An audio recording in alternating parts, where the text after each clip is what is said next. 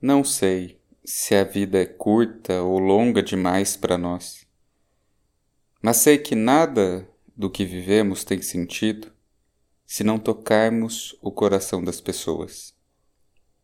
Muitas vezes basta ser colo que acolhe, braço que envolve, palavra que conforta, silêncio que respeita, alegria que contagia lágrima que corre, olhar que acaricia, desejo que sacia, amor que promove.